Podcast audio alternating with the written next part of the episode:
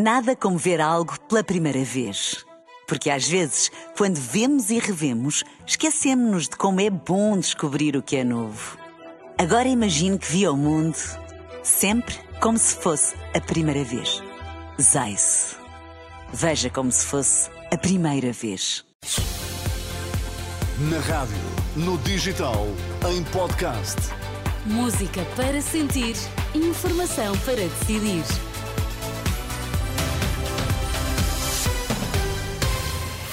Os destaques abrem a edição das nove na Renascença. Boa noite. Boa noite, Pedro Nuno Santos diz que as perguntas sobre a compra de ações dos CTT devem ser feitas ao Governo.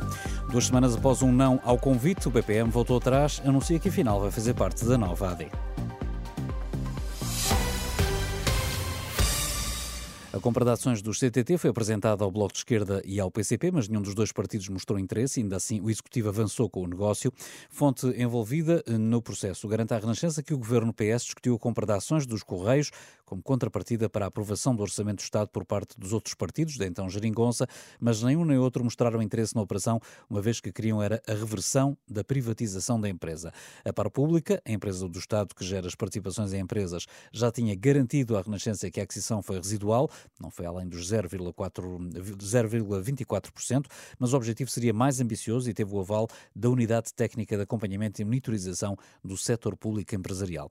Em agosto de 2021, então Ministro das Finanças Finanças, João Leão, assinou o despacho que determinava a compra de ações do CTT, do CTT pela par pública, uma operação que não foi divulgada. A iniciativa de comprar ações do CTT não terá partido do Ministério das Infraestruturas, liderado na altura por Pedro Nuno Santos. Não, estou a lavar a pasta, mas eu não sei o que dá orientações ao Ministro das Finanças e à par pública, peço desculpa. Então não, foi uma decisão exclusiva do Ministério das não, Finanças? Não, é, não há orientação do Ministério das Infraestruturas nem do Ministro das Infraestruturas, é só isso que posso dizer. Mas na tem, altura que ser, de- tem que ser o Governo a dar, a dar, a dar esclarecimentos, não eu.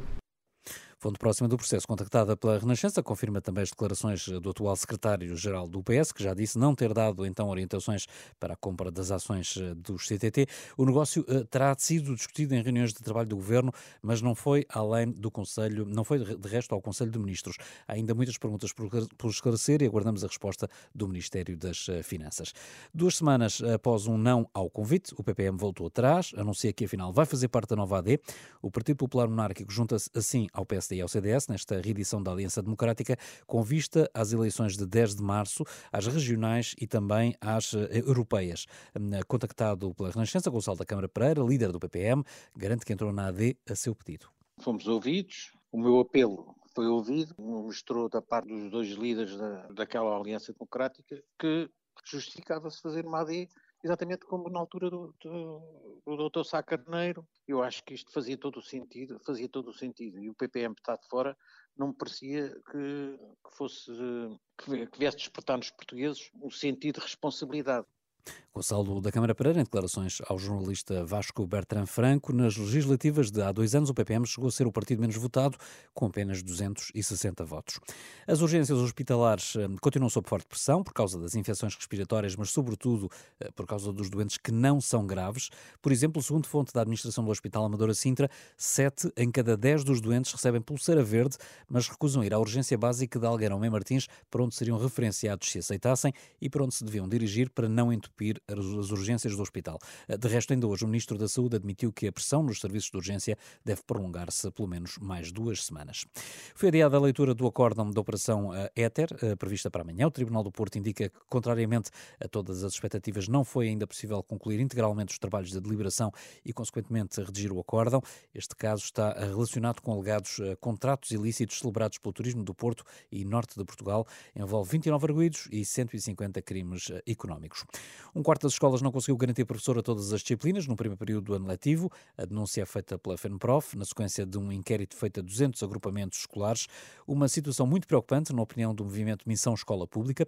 Segundo Cristina Mota, pelo menos 35 mil alunos regressam agora às aulas sem docentes a todas as disciplinas. Nós tínhamos, no último dia de aulas do primeiro período, uma estimativa de cerca de 35 mil alunos que não tinham professor. Um, tendo em conta que a plataforma que diz respeito às ofertas de escola encerrou durante a pausa letiva e tendo em conta que também não teve lugar, um, portanto, a reserva de recrutamento, o mesmo número de alunos vai iniciar este um, segundo período sem professor. Cristina Mota, do movimento Missão Escola Pública, ouvida eh, pela jornalista Fátima Casanova. Já a versão do Ministério da Educação é totalmente diferente. Diz que são apenas pouco mais de mil os alunos que estavam sem professora, pelo menos uma disciplina, no final da semana passada. Uma realidade completamente diferente dos 35 a 40 mil de que se queixa a FENPROF. Nada como ver algo pela primeira vez. Porque às vezes, quando vemos e revemos, esquecemos-nos de como é bom descobrir o que é novo. Agora imagine que viu o mundo sempre como se fosse a primeira vez. Zais.